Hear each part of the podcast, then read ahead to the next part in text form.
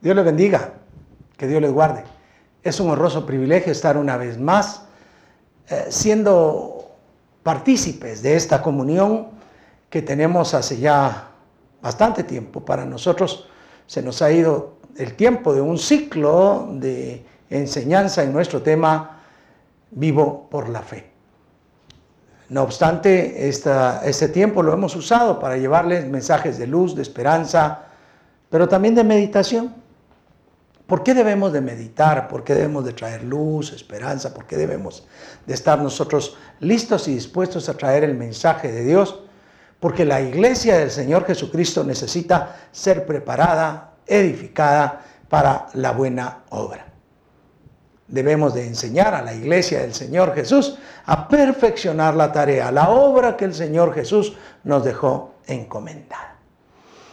Y por ello hemos estado desarrollando una serie de de mensajes que de alguna manera nos van adiestrando, nos van enseñando eh, cierto grado de madurez espiritual que debemos de tener. Así que les bendecimos, qué bueno estar con ustedes y hoy queremos meditar en un tema. Me surge el tema porque todos hablamos de ser herederos de Dios. En las redes sociales pareciera que hay muchos cristianos evangélicos que no están muy conformes con que alguien esté sonriente en medio de esta crisis. Algunos han hablado de los predicadores en general, saber a quién lo dirigirán, pero hablan de los predicadores que tienen eh, sonrisa de muñeco, que como que no estuviéramos viviendo crisis. No sé a qué se refieren, pero cuando el espíritu es correcto, es bueno, eh, el rostro se hermosea, se pone bien. Como siempre he dicho, lo feo de nacimiento quizá no se quita, pero la paz, el amor, el gozo en el Señor Jesucristo, ese debe ser permanente en todos los hijos de Dios, a pesar de las situaciones adversas. Si no, recordemos a Pablo, que estando metido en el calabozo, puesto en el cepo, cantaba cantos al Señor, adorándole y bendiciéndole a pesar de haber sido engrietado y metido ahí en ese lugar. Como la vida de Daniel permaneció firme, fiel al Señor, aunque lo lanzaron al foso donde habían leones o Sadrach, Mesach y Abednego, también siendo lanzados a un horno de fuego, calentado siete veces su capacidad, ellos allí, lanzados, no pusieron un rostro de desazón, sino por el contrario, disfrutaron la presencia del Hijo de Dios. Es maravilloso entonces estar en la presencia de nuestro Dios, gozando, disfrutando, teniendo amor, teniendo fe. Y, por ello me vino el tema a mí. Somos herederos de Dios. Herederos de Dios y coherederos juntamente con Cristo Jesús. Cada uno de nosotros deberíamos de sentir la bendición de ser herederos en el Señor y que el Señor Jesucristo compartió con nosotros, comparte con nosotros la promesa divina de morar eternamente con Él. Pero no, no me vino la idea desde somos herederos y disfrutemos, gocemos los beneficios, aunque ya debemos estar viviendo la vida eterna, como dice eh, Efesios 1.3. Bendito sea el Dios y Padre de nuestro Señor Jesucristo, quien nos bendijo con toda bendición espiritual en los lugares celestiales en Cristo Jesús. Debemos estar disfrutando la vida eterna. Nuestra herencia, nuestra posesión, nuestra posición también en Cristo debería estar dándonos una conformación tal que haya en nosotros paz, gozo y esperanza. Y esa, esa esencia de tener en nuestra vida, como lo dice también Primera Corintios ahora permanecen esas tres y se refiere a la fe, fe, la esperanza y el amor, estas tres. Pero la principal de estas es el amor. En nosotros debería haber una abundancia de amor para con todos. Prodigar amor, prodigar paz, prodigarle a las personas la esperanza en Cristo Jesús, que pronto viene por nosotros. Debería existir una esperanza que nos alienta, que nos lleva, que nos hace caminar en medio de la oscuridad, como dice la Escritura. Aunque ande en valle de sombra de muerte, no temeré mal alguno, porque tú estarás conmigo. Esa fe también debería estarse manifestando. Somos herederos de Dios, pero somos siervos. El hecho que nosotros disfrutemos la herencia de nuestro Dios desde ya en la vida eterna por méritos de Jesucristo, no implica que nosotros arrogantemente nos sintamos personas que ya no necesitan más o no requieren más, o que no requieren aprender de los demás. Todos podemos ser enseñados por los demás, podemos ser adiestrados. Si somos lo suficientemente humildes como hijos de Dios, recordaremos que Jesús mismo dijo que Él no vino a ser servido, sino a servir a los demás. También vino, por supuesto, a dar vida y vida en abundancia. Vino también a dar su vida en rescate por muchos. Pero nosotros somos herederos y siervos disfrutamos las bendiciones de Dios, pero por ser siervos, servidores. La herencia nuestra tiene que ver, guarda relación con ser servidores del Señor. Ahora, debe quedar bastante claro en nuestro corazón que servir al Señor también implica servir al prójimo. Ya el Señor Jesucristo, estando en la tierra, dijo, que cualquiera que le diere un vaso de agua a estos pequeños, refiriéndose a sus discípulos, a él se le da. Y también en el juicio de las naciones dice, porque tuve hambre y me diste de comer, tuve frío y me cobijasteis, porque estuve enfermo y vinisteis a verme, porque estuve en la cárcel y vinisteis a, a verme. Cuando hay acciones hacia el prójimo, también estamos sirviendo al Señor. Así que Servimos al Señor cuando lo reconocemos, cuando a nosotros eh, le confesamos ante los hombres y cuando le servimos eh, en su casa, al prójimo, cuando hacemos su obra, predicando el Evangelio, servimos al Señor. Y entonces quise explorar un poquito con respecto a ser herederos, pero ser también siervos. Porque no puede írsenos a nosotros y que nuestra mente vuele y que nuestros pies no estén sobre la tierra, que somos adoradores y debemos de ser adoradores en espíritu y en verdad. De ninguna manera nosotros, por tener un don, un ministerio, un privilegio, deberíamos de ser arrogantes como para hacer sentir mal a los demás o, o increparles, yo soy el que manda, yo soy el importante o hacerlo servir a nosotros sin que nosotros sepamos agradecer o servir a los demás.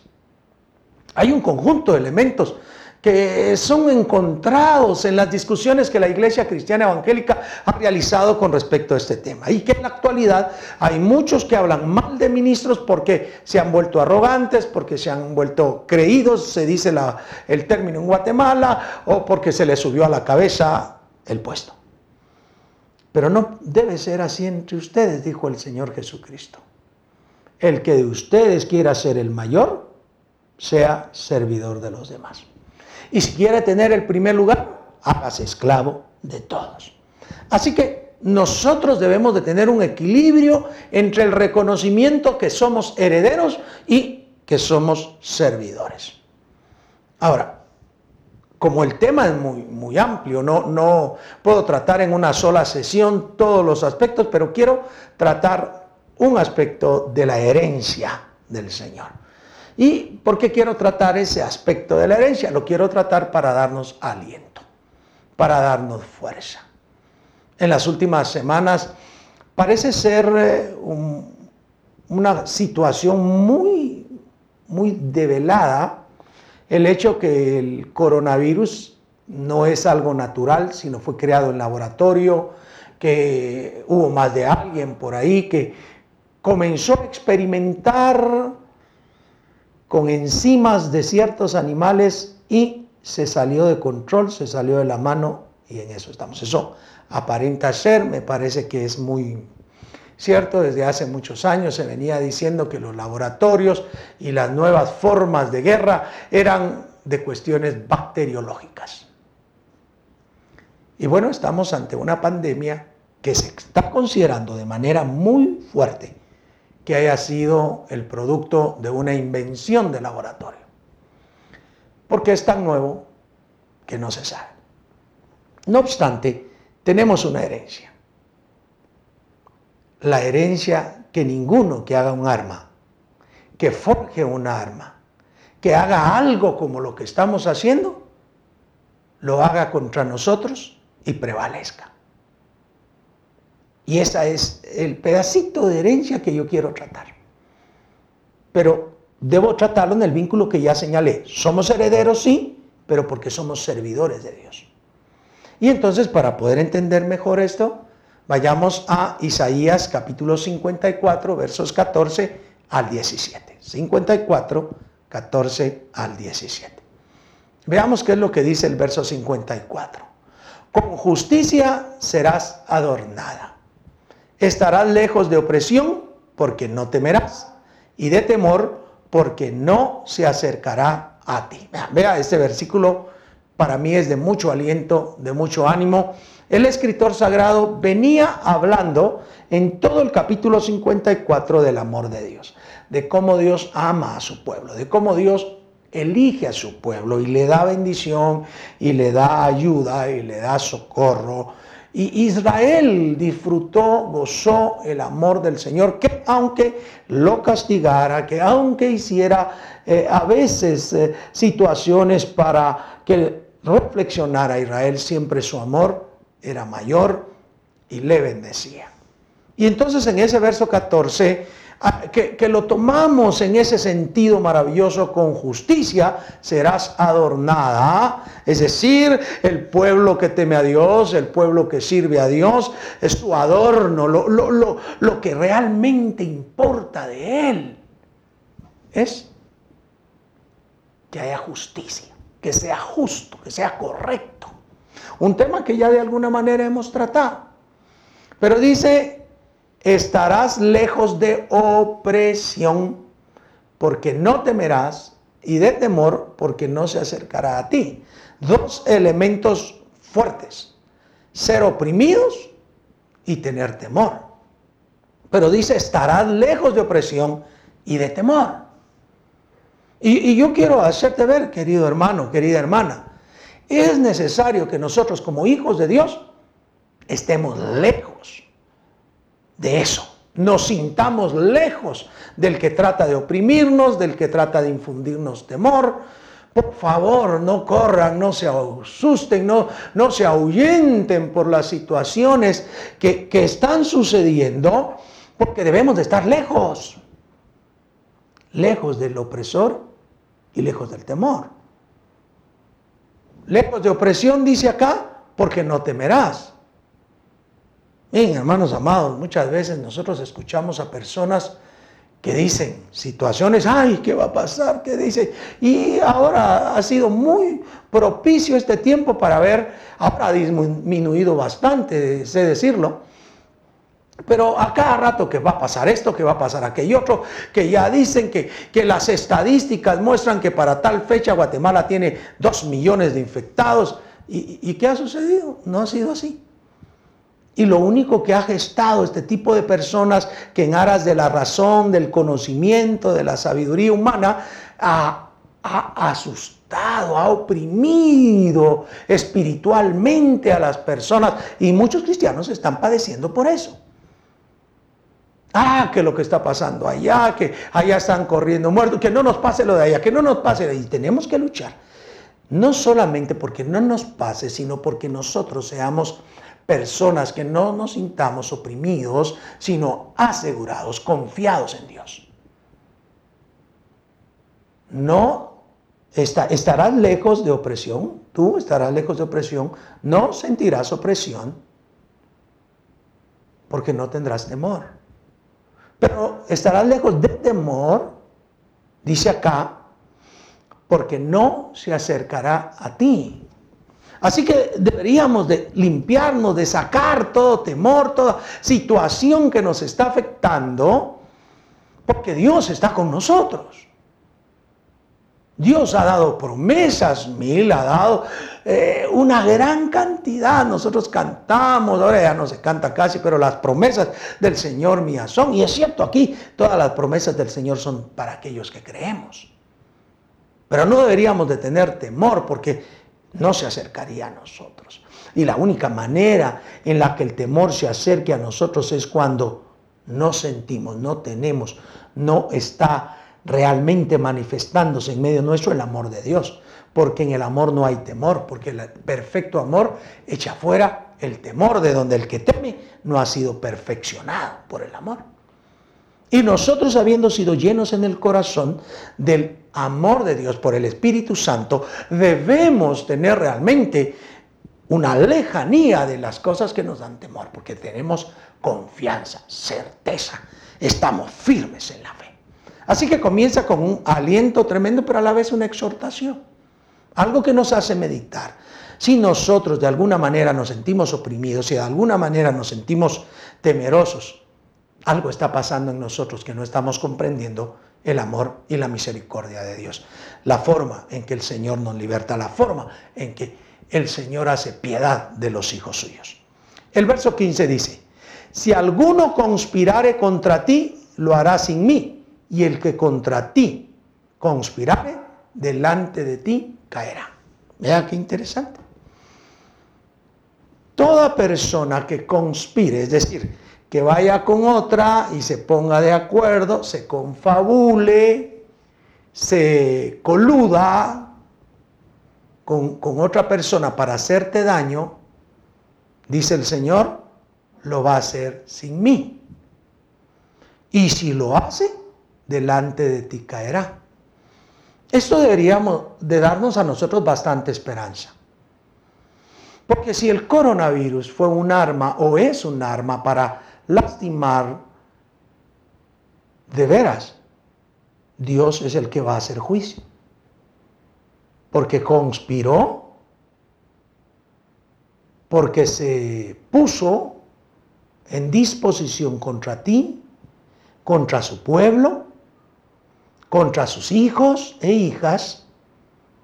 Y entonces Dios no está allí, no está respaldándole, no está haciendo más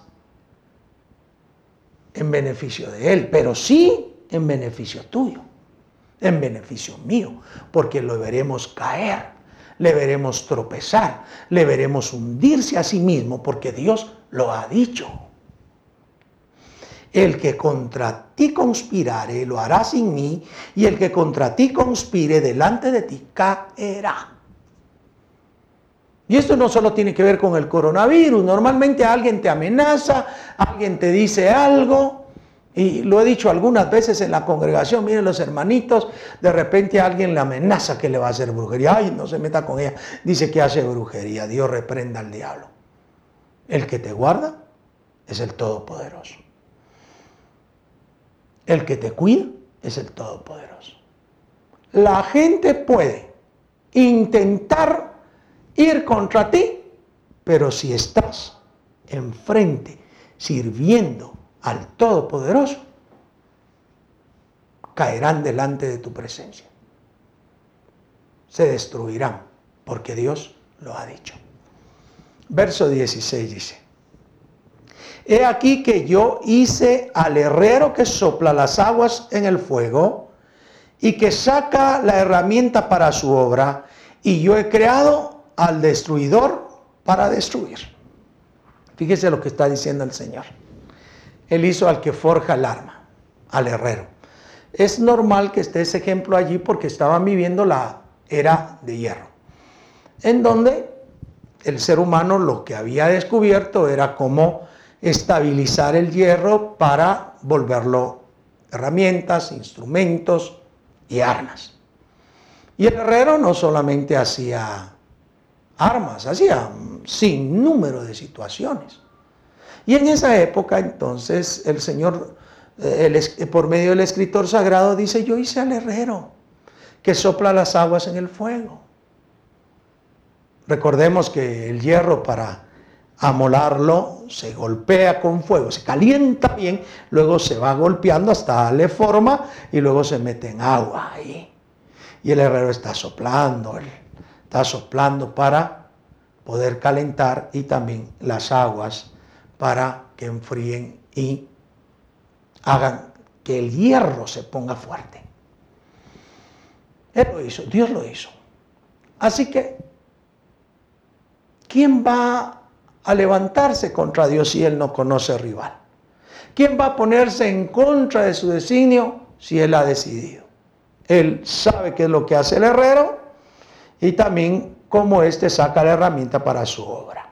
Pero Él, dice el Señor, ha creado el que destruye, el destruidor para destruir. Eso me recuerda un poquito a, los momentos históricos en la Biblia cuando, por ejemplo, eh, el Señor hace que cada uno de los enemigos de Israel se vuelva contra ellos mismos la espada y se maten entre ellos mismos. Dios destruye. Dios hace que el enemigo sea destruido. Tú deberías de estar seguro, sentirte seguro en casa, no solo por cuestión del coronavirus, sino por cuestión de cualquier enemigo y cualquier situación que te quiera lastimar, molestar, ofender, porque Dios es el que conoce.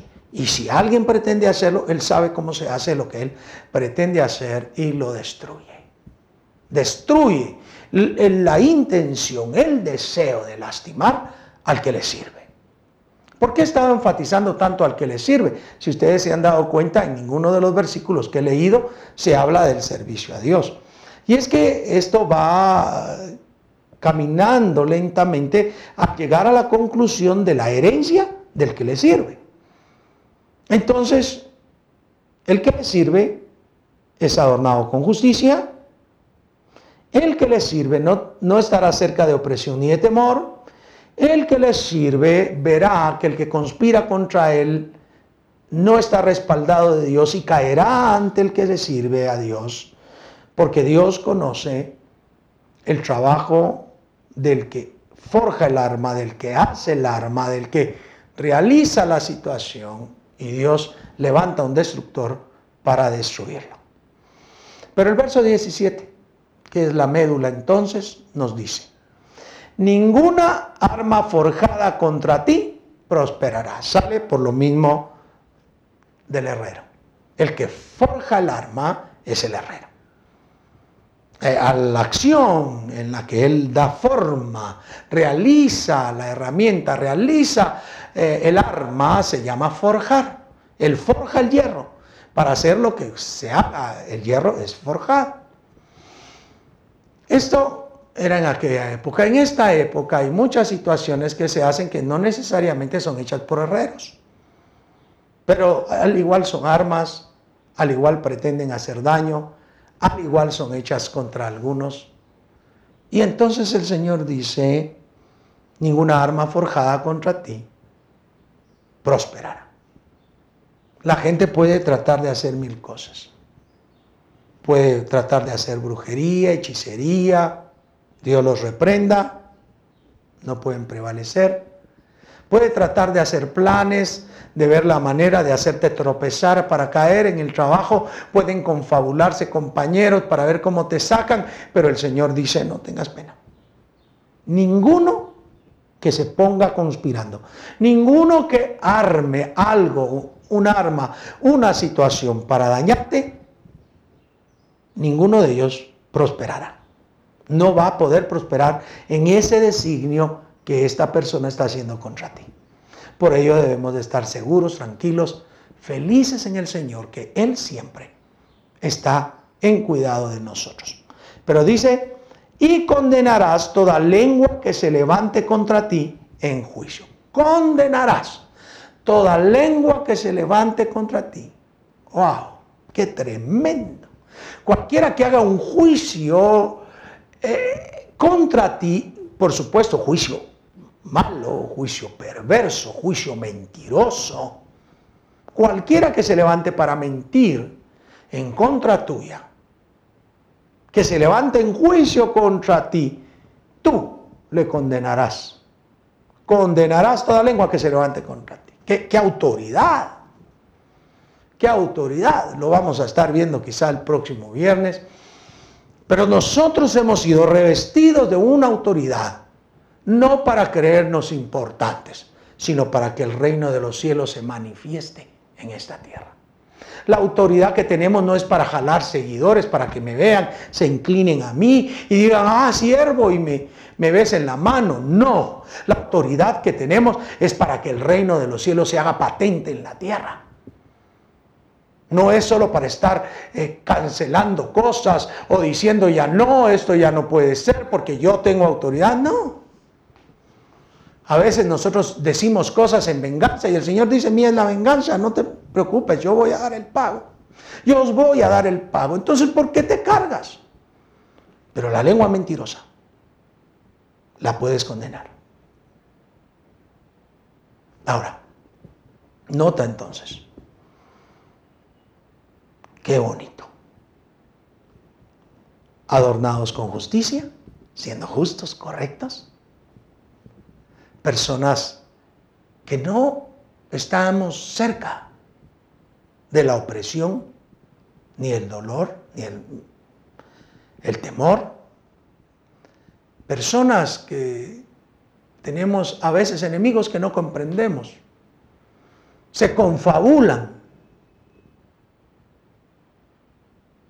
pero no prosperan, caen delante de nosotros. porque Dios pone el destructor que destruya su obra. Por ello, ninguno que arme algo en contra tuya, forje algo contra tuya, arme una arma, eh, realice algo en contra tuya, ese no va a prosperar y condenarás la lengua del que se levante contra ti en juicio. ¿Por qué? Y esa es la gracia de esta serie de versículos. Esa es la herencia de los siervos de Jehová. Noten ustedes. Esa es la herencia de los siervos de Jehová. Repito, esa es la herencia de los siervos de Jehová. Tan solo una de las herencias maravillosas que podemos encontrar en la Biblia, pero dice herencia de los siervos, de los que sirven a Jehová de los que están a su servicio, de los que cuidan hacer su obra, de los que cuidan hacer sus mandamientos, pero también sirven al prójimo, sirven a los demás, ayudan a los necesitados, eh, amparan a los desamparados, auxilian al que no tiene. Es la herencia de los siervos de Jehová. Y su salvación de mí vendrá, dijo Jehová. ¿De quién viene nuestra salvación? De Jehová. Entonces, ¿Quién nos salvará de la opresión? Jehová. ¿Quién nos salvará del temor? Jehová. Conspirare contra nosotros, Jehová. Por eso no estará con ellos. ¿Quién hará que el que conspira contra nosotros caiga enfrente de nosotros? Él es el que pone el destructor. Todo el que arme algo contra ti a prosperar, no va a prevalecer porque Dios está con nosotros. Y condenaremos toda lengua que se levante en juicio. Esa es nuestra herencia. Herencia de los siervos de Jehová. Herencia de los que servimos a Dios. Y nuestra salvación vendrá de Él. Querido hermano y querida hermana, amigo que nos escuchas, la salvación viene del Todopoderoso. ¿Tienes necesidades? Ve a Dios. ¿Tienes aflicción? Llega a Dios. ¿Te han defraudado? ¿Te han lastimado? Ve a Dios. Él es la salvación. Ahora mismo deberías de llegar, de asistir a ese Dios poderoso, a ese Dios maravilloso. El que invocar el nombre del Señor será salvo Y nosotros creemos que en Jesucristo tenemos paz, amor y bendición. Somos herederos de Dios y coherederos juntamente con Jesús. Pero somos herederos siervos de Dios. Si tú no estás sirviendo a Dios, este es el momento de cambiar de rumbo, cambiar de dirección y comenzar a buscar de Dios. Te invito en el nombre de Jesús que comprendas. Somos herederos, pero somos siervos. Y hoy hemos visto tan solo uno de los elementos que se considera la herencia de Dios para los que le sirven. Ojalá sea en tu vida. Ojalá esté en ti. Ese es mi deseo. Te invito a que ores conmigo. Padre bendito, gracias por la maravillosa oportunidad de abrir tu palabra y entender que tenemos una herencia maravillosa juntamente con Cristo Jesús por ser tus siervos. Esa, esa servidumbre que hacemos hacia ti, el ser siervos tuyos, nos adorna de justicia. Evita en nosotros la opresión, el temor, evita que los hombres confabulen contra nosotros para tener victoria, porque caerán delante de nosotros, no prosperarán y serán condenadas las lenguas que traten de levantarse en juicio contra nosotros, porque Dios levanta el destructor contra ellos. Es nuestra herencia, Señor. Y te damos gracias. Ayúdanos a vivir sirviéndote.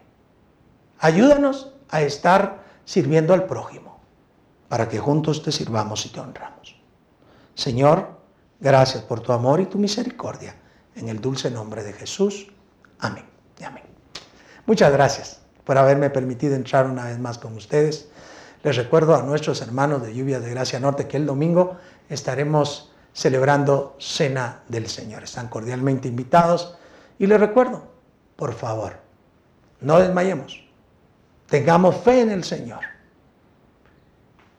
que su favor dura toda la vida, subirá por un poco, pero su favor dura toda la vida. Que la paz del Señor les bendiga, que el rostro del Señor sea iluminado sobre ustedes, que Dios les bendiga y les guarde. Ese es mi deseo. Hasta la próxima.